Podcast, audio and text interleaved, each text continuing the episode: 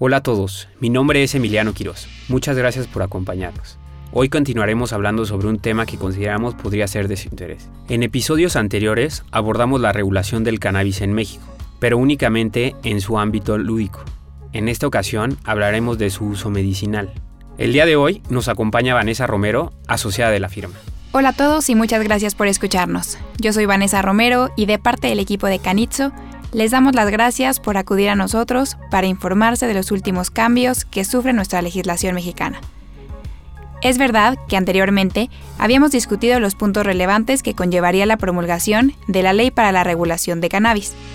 De esa ley, solamente tenemos hasta el momento un anteproyecto. Sin embargo, en materia de uso médico de cannabis, ya contamos con un reglamento publicado y que está teniendo efectos en estos momentos. El 12 de enero de 2021, se publicó en el Diario Oficial de la Federación el reglamento de la Ley General de Salud en materia de control sanitario para la producción, investigación y uso medicinal de la cannabis y sus derivados farmacológicos. Vanessa, cuéntanos sobre este reglamento. ¿Qué cambios interesantes podrías comentarnos? En primer lugar, es relevante mencionar que el objetivo del reglamento es regular, controlar, fomentar y vigilar sanitariamente la materia prima del cannabis, sus derivados farmacológicos y medicamentos del cannabis con fines de producción, investigación, fabricación y médico. El reglamento permite a los médicos la investigación, realizar diagnósticos preventivos, terapéuticos, de rehabilitación y cuidados paliativos. ¿El reglamento establece algún procedimiento para efectuar estos tipos de investigación? Sí. Por ejemplo, se señala que los interesados en realizar las investigaciones a que se refiere este capítulo deberán obtener de la COFEPRIS la autorización del protocolo de investigación.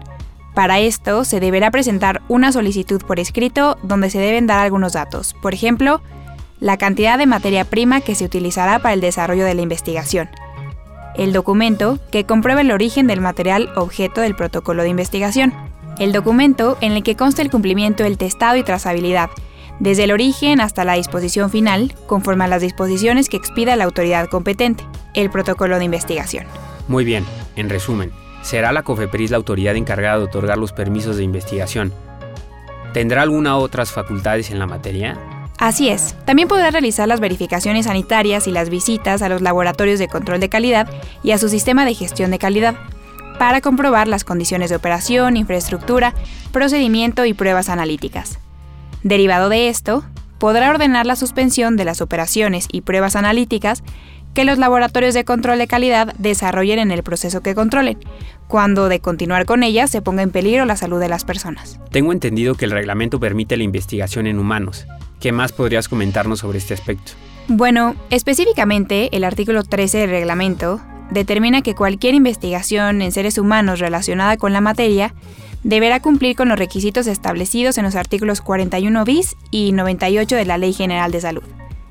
Dentro de estos requisitos se encuentra el contar con un comité hospitalario en bioética y ética, que deberán ser interdisciplinarios y estar integrados por personal médico de distintas especialidades y por personas de las profesiones de psicología, enfermería, trabajo social, sociología, antropología, filosofía o derecho que cuentan con capacitación en bioética. Añadiendo a estos datos importantes que nos comentas, debemos comentar que para efectos de este reglamento, la investigación en seres humanos tiene como principio la protección de la salud, razón por la cual toda persona que participe en los procesos y estudios relativos deberán ser tratadas con dignidad y respeto a los derechos humanos.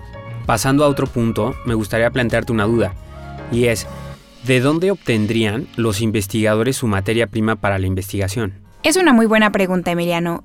Efectivamente, el reglamento prevé un permiso de siembra de cannabis para los fines de investigación y fabricación. Este deberá ser tramitado ante Senacica, que por sus siglas significa Servicio Nacional de Sanidad, Inocuidad y Calidad Agroalimentaria.